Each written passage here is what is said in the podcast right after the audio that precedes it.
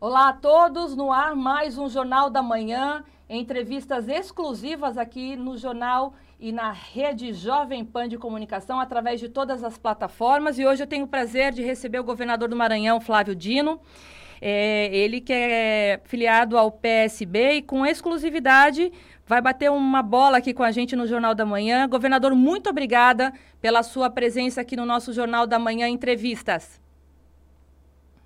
Eu que agradeço a você, Patrícia, e quero cumprimentar todos os ouvintes, aqueles que nos acompanham também pela internet. Governador, eu queria já é, emendando uma pergunta, que essa semana foi divulgada uma pesquisa pela XP, onde mostra que o presidente Lula já abre aí um percentual de vantagem de 18 pontos à frente do presidente Bolsonaro, né? E na mesma pesquisa já mostra também um um número alto aí de rejeição pela primeira vez nunca registrado de 54% do governo Bolsonaro. Eu sei que é, vários erros, inclusive durante a pandemia, é, ocasionaram essas, é, essas pesquisas que mostram muita rejeição em relação ao, ao presidente Bolsonaro. Eu queria que o senhor comentasse um pouquinho como foi lidar também é, com a pandemia, sem essa ajuda do governo federal na questão da coordenação, porque eu já entrevistei vários governadores aqui, inclusive Camilo Santana, governador do Ceará, governador João Dória de São Paulo, e todos reclamam dessa falta de coordenação do, do, do, presidente Jair Bolsonaro desde o início da pandemia. Eu queria que o senhor falasse a experiência que, como governador do Maranhão, o senhor teve. É preciso lembrar que o artigo 23, inciso 2 da Constituição Federal, define que cuidar da saúde da população é uma atribuição dos três entes que compõem a federação. A Lei 8080, que regulamenta o Sistema Único de Saúde, dispõe da mesma maneira, ou seja, o SUS é tripartite. Em nenhum momento o Supremo Tribunal Federal impediu o governo federal de agir. Isto é uma mentira.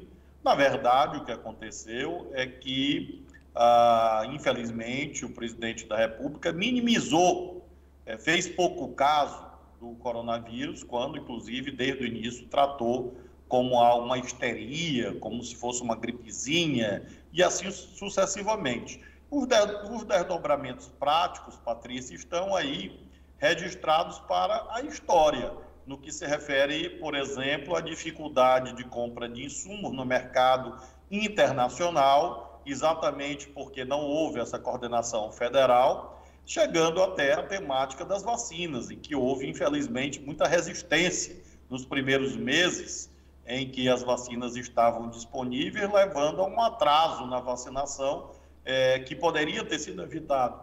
Então, eu abordo, sobretudo, esses aspectos práticos que, a meu ver, mostram, infelizmente, lamentavelmente, esta carência, esta lacuna que dificultou efetivamente o combate à pandemia. É, quais foram os pontos assim cruciais é, através da gestão do senhor à frente da pandemia, né, no momento em que o senhor precisou do governo federal e não houve essa, essa ajuda? O que, que o senhor é, lamenta de não ter conseguido fazer a tempo por conta dessa falta de coordenação aí no Maranhão? Não, não da, do Maranhão, mas da falta de coordenação do governo federal em ajuda ao Maranhão. Eu creio que, no que se refere ao abastecimento, de um modo geral, é, falando de todo o Brasil e, claro, o Maranhão, houve, é, por exemplo, a submissão a preços derivados da lei da oferta e da procura, que poderiam ter sido negociados de outro modo se houvesse a coordenação nacional. Como havia muita demanda, uma demanda desorganizada em termos nacionais e havia baixa oferta, os preços subiram demasiadamente para todos os estados. Eu lamento muito que isto tenha ocorrido. Por outro lado, também aludo ao tema das vacinas. Se o acordo celebrado em outubro de 2020 tivesse sido mantido, ou se em agosto de 2020 a Pfizer tivesse tido é, sucesso na sua busca de negociação com o governo federal, nós não teríamos enfrentado o primeiro semestre tão difícil, primeiro semestre de 2021, como realmente acabamos por enfrentar por conta desse retardamento nas negociações nacionais. O senhor acredita que muitas mortes poderiam ter sido evitadas? Infelizmente, tenho convicção que sim, que muitas mortes poderiam ter sido evitadas se as decisões certas tivessem sido tomadas no tempo certo, como a aquisição de vacinas. Veja que a contratação da Pfizer poderia ter ocorrido em agosto do ano passado. Então, o que nós estamos vivenciando agora, julho, agosto, no que se refere a decréscimo dos indicadores, nós teríamos é, percebido isto na prática três meses antes, pelo menos. E com isto, sim, efetivamente, milhares de vidas teriam sido preservadas pelo efeito da antecipação da vacinação.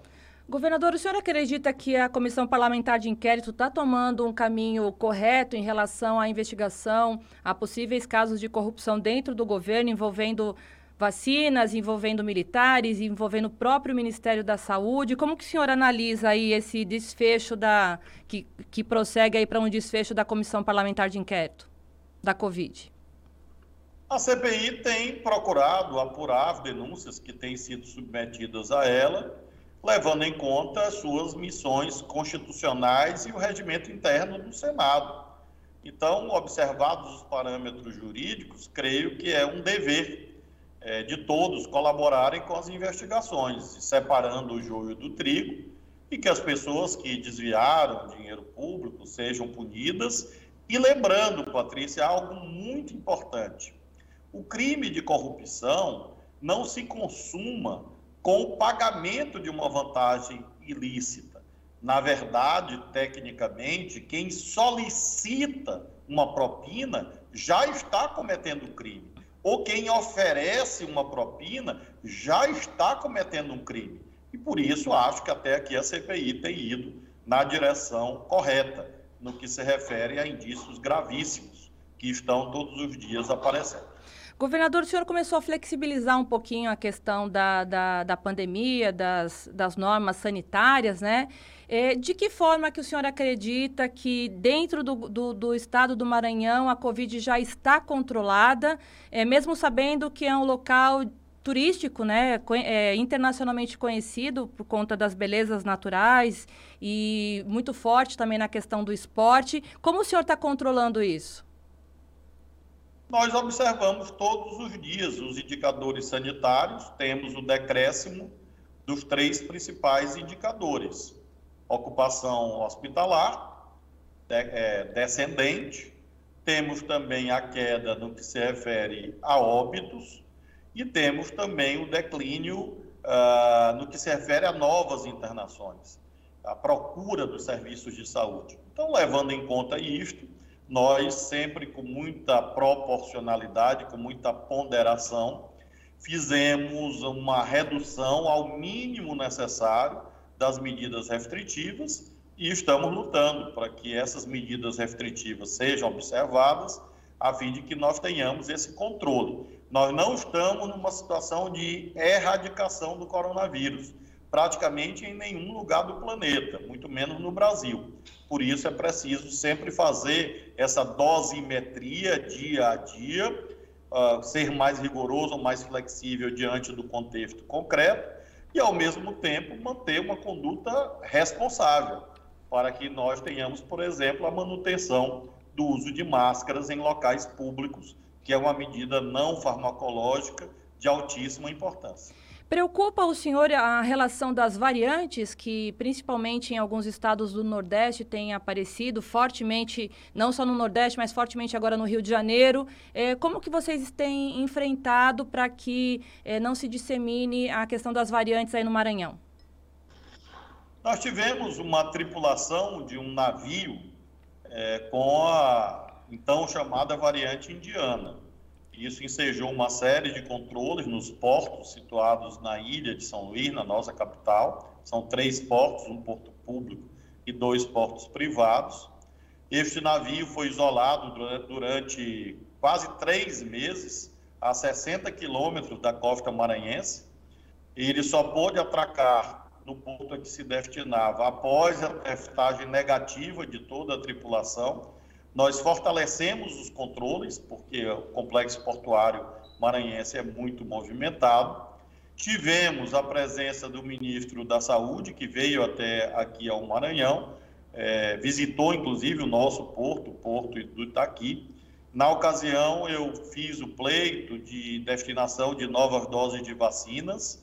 Essas vacinas chegaram, foram aplicadas na ilha, de modo que, mediante essa atuação conjunta, nós conseguimos eliminar a chamada transmissão local, o risco de transmissão local. E desde então, não tivemos um, nenhum novo episódio. Me preocupam sim as variantes, acho que é uma preocupação global e por isso mesmo lamento que a pauta brasileira se perca em outros assuntos e neste momento não estejamos, por exemplo, debatendo a vacinação de 2022, uma vez que, em face das novas cepas, em face das variantes e mesmo diante da incerteza que há sobre a validade das vacinas, a duração no tempo, me parece que será necessária a realização de novas etapas de vacinação. Pois é, e antes de entrar nesse tema político, eu gostaria de fazer mais uma pergunta sobre, sobre pandemia. Eu queria a opinião do senhor como cidadão, não só como gestor de um estado importante como o Maranhão, mas como que o senhor vê durante toda essa pandemia, quase dois anos que nós estamos enfrentando essa crise sanitária no país, é, o presidente Jair Bolsonaro negando as vacinas, o não uso de máscaras, fazendo questão de aglomerar, obcecado com assuntos que nada tem a ver com, nosso, com a nossa crise sanitária, né? Como que o senhor analisa tudo isso? Com muita indignação, como cidadão brasileiro, independentemente de posição política A, B ou C, nós vemos em outros países do mundo uh, o comando do enfrentamento à crise é dos chefes de Estado. É, no Brasil, nós temos uma situação em que foram, foram e têm sido os governadores que têm comandado é, efetivamente o combate à pandemia. No, quando você olha a situação no Reino Unido, você vê na Alemanha, você vê nos Estados Unidos, na Nova Zelândia, na Austrália, na China, você vê os governos nacionais comandando. Então, eu só posso deplorar, lamentar e registrar profunda indignação com esse descaso com um tema de altíssima importância, a maior crise sanitária de todos os tempos. E o presidente da República teima, insiste numa espécie de birra é, incompreensível, irresponsável, a tentar provar que ele estava certo quando disse que era uma histeria e que era uma gripezinha. Ora, reconhecer o erro é uma atitude de, sábia. Perseverar no erro é uma atitude criminosa. É o que nós temos visto no Brasil. Governador, é, essa semana, além do senhor, outros 13 governadores, incluindo o governador aqui do Ceará, Camilo Santana, assinaram uma carta é, pública em apoio ao STF, né, depois que o presidente Jair Bolsonaro disse que vai levar aí ao Senado um pedido de para instaurar um processo de impeachment contra os ministros Alexandre de Moraes e Luiz Roberto Barroso. Esse apoio tenta mostrar o que, na opinião do senhor? O que, que vocês querem mostrar com isso? E a outra pergunta é se o judiciário está ameaçado entre os poderes. O poder judiciário é um poder desarmado. Por isso mesmo, é profundamente desleal ameaçar a integridade física dos ministros do Supremo e das suas famílias porque isso acaba por eliminar a serenidade necessária ao ato de julgar e afetar a independência do Poder Judiciário. Então, a atitude dos governadores que subscreveram esta carta, além da solidariedade, é deixar claro que, numa situação limite, Uh, os, esses estados estarão mobilizados para proteger os ministros e suas famílias. Patrícia, uma, um cidadão, ex-deputado, que foi preso semana passada, ao colocar o seu ciente no mandado de prisão emitido pelo ministro Alexandre de Moraes, é, é, de modo subliminar, é, quase que ameaçou a esposa do ministro, colocando lá o nome da esposa. Isso nunca aconteceu na história forense do Brasil. E eu fui juiz 12 anos. Nunca vi isso na vida. Então, esse nível de ameaça realmente deve ser repelido. Quem se acha prejudicado por uma decisão judicial deve procurar os recursos, pode, obviamente, criticar, mas jamais ofender, agredir, achincalhar, como, lamentavelmente, o presidente da República e outros é, seguidores, adeptos, acabaram por fazer. Eu espero que, nesses dias, a serenidade volte ao nosso país, porque nós temos uma crise econômica e social muito grave e chega do presidente da República perder tempo com assuntos que não são da sua competência ou que ultrapassam as suas funções constitucionais. É, governador, outros 13 governadores, eles não, se manifestaram em relação a essa carta aberta, né? O senhor acredita que o presidente tem apoio aí de outros governadores é, nesse ataque ao judiciário? Certamente que não.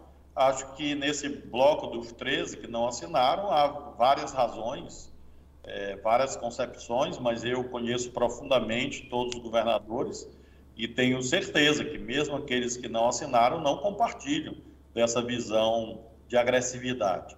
Às vezes, a contingência da política regional, da política local, foi uma carta que eu e outros articulamos no final de semana pelo WhatsApp, pode ser que um outro não tenha visto, de modo que eu tenho certeza que a imensa maioria dos governadores compartilha do documento que foi divulgado.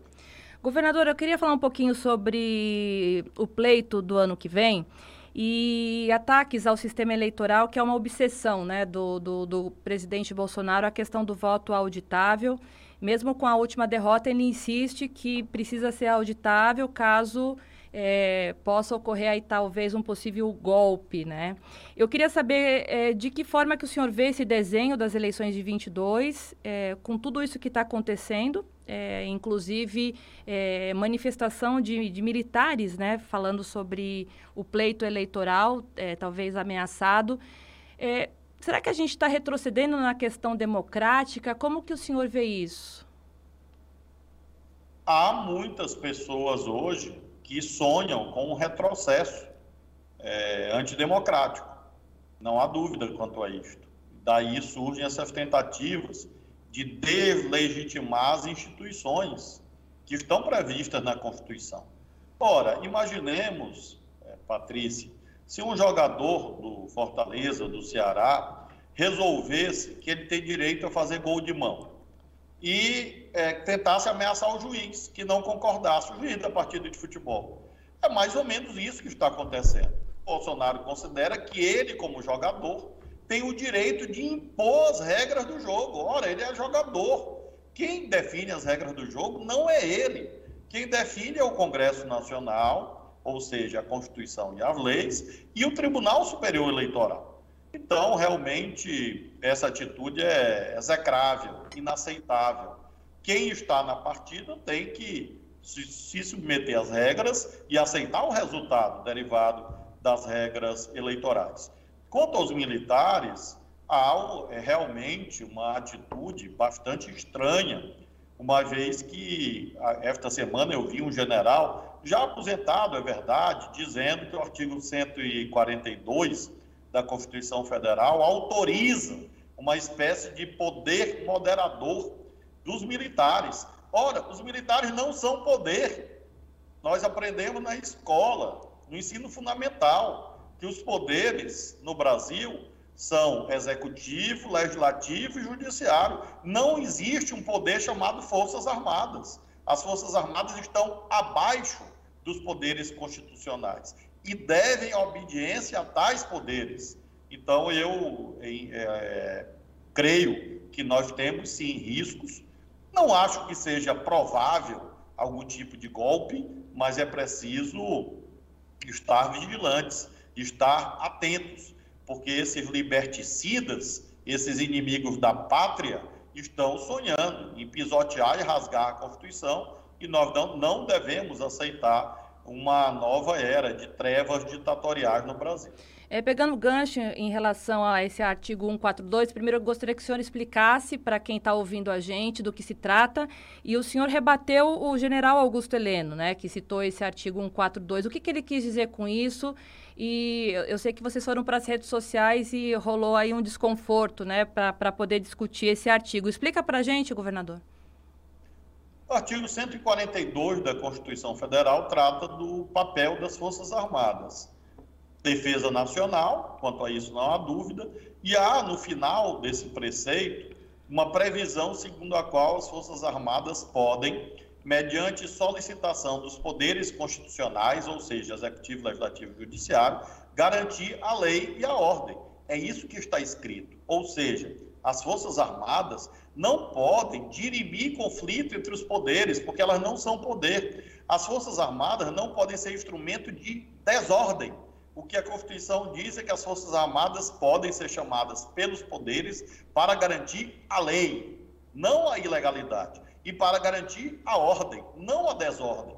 Então, por isso, eu achei muito, muito esdrúxula, na verdade, essa leitura do artigo 142 da Constituição, e há uma ideia de, de alguns poucos de inverter o que está escrito, daquilo que tecnicamente nós chamamos de interpretação paranoica ou de sobreinterpretação, são expressões que no direito nós usamos, e tentando subverter aquilo que está escrito na Constituição para criar uma doutrina segundo a qual os militares poderiam intervir contra o Supremo ou contra o Congresso. Não, isto não existe no direito constitucional brasileiro.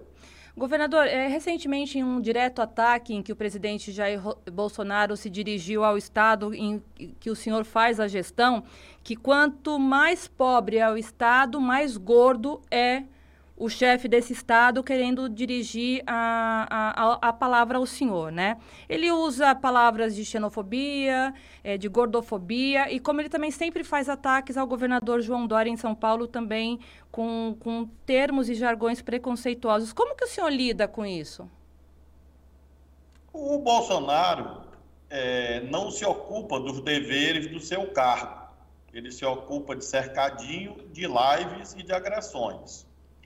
Eu achei, Patrícia, até que ele queria fazer um bico de personal trainer, é, preocupado com a imagem de A, B ou C. Eu considerei assim. É, a minha esposa, é, ela, ela, ela e minha família e eu próprio cuidamos da nossa saúde. Eu acho que ele deveria cuidar da dele.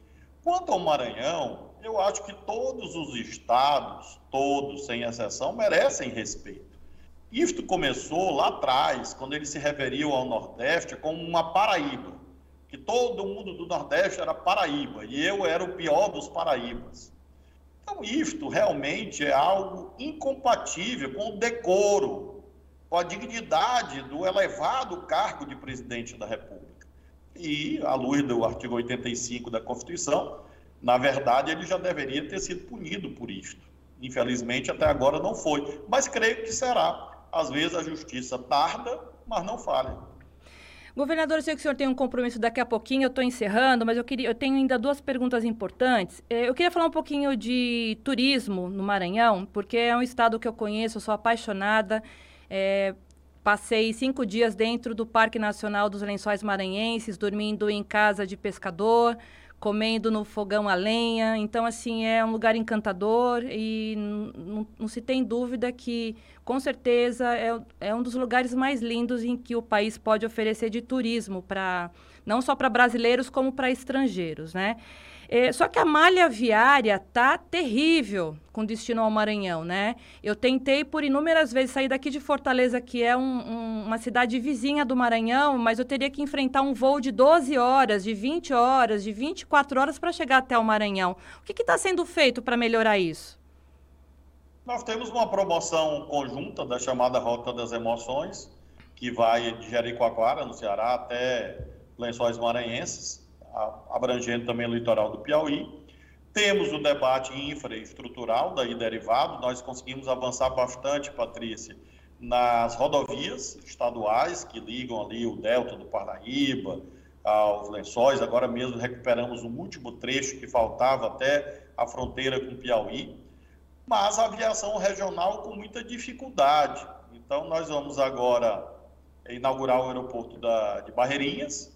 É, nós, inclusive, Talvez façamos uma parceria privada, uma PPP, para exploração deste aeroporto, e eu espero que com isso seja mais viável essa ligação, abrangendo é, Barreirinhas, Parque Nacional dos Lençóis, é, Parnaíba, no Piauí, Jericoacoara, Fortaleza, porque, sem dúvida, como você diz, é uma das rotas mais bonitas do mundo.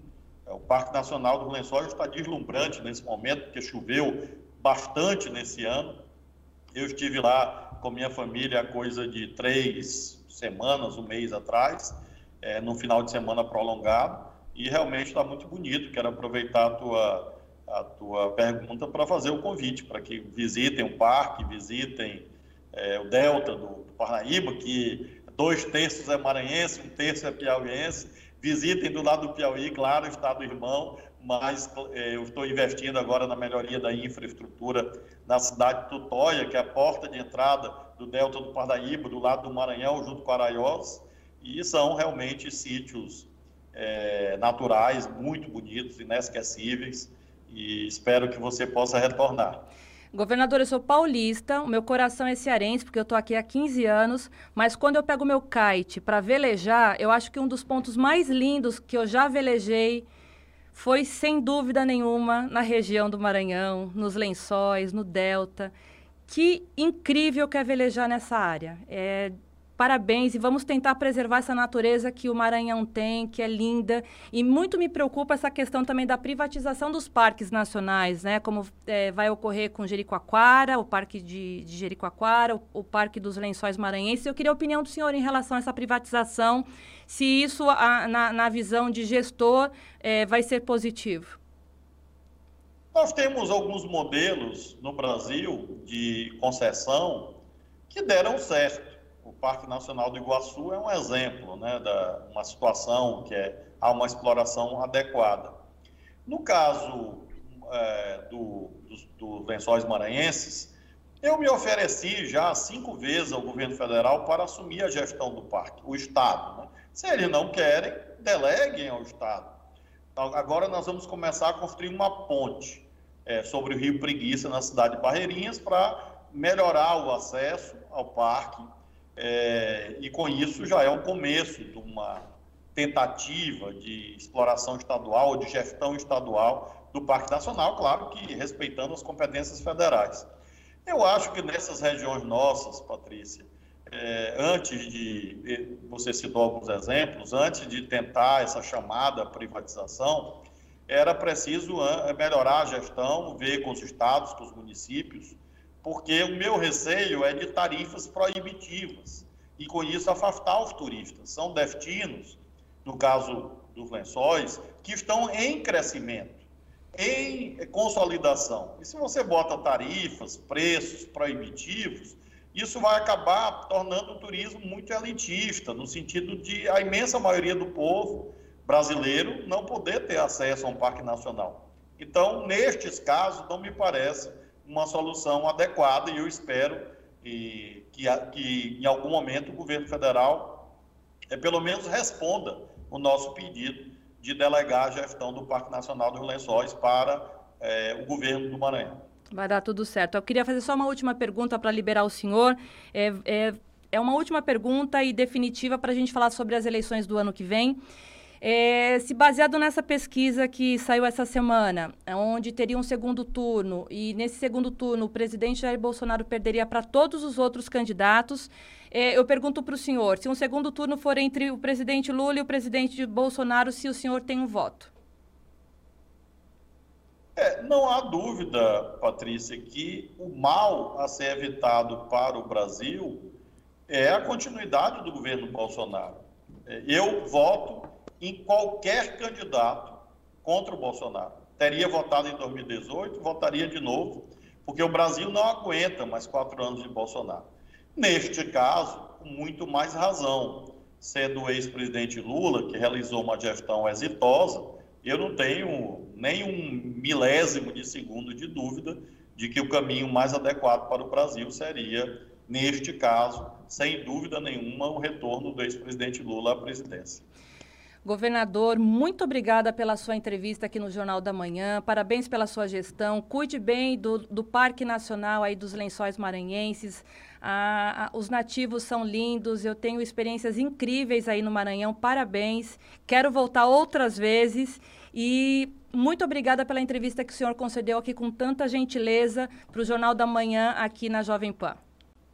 Eu que agradeço a você, a toda a equipe todos os ouvintes, aqueles que nos acompanharam à internet, pela internet, e frisar que nosso estado está à disposição de norte a sul, leste a oeste. Para você, Patrícia, que gosta de kitesurf, realmente essa parte do litoral é muito especial e nós temos muitos outros destinos interessantes para todos aqueles que estão nos acompanhando. Muito obrigado. Obrigada, governador.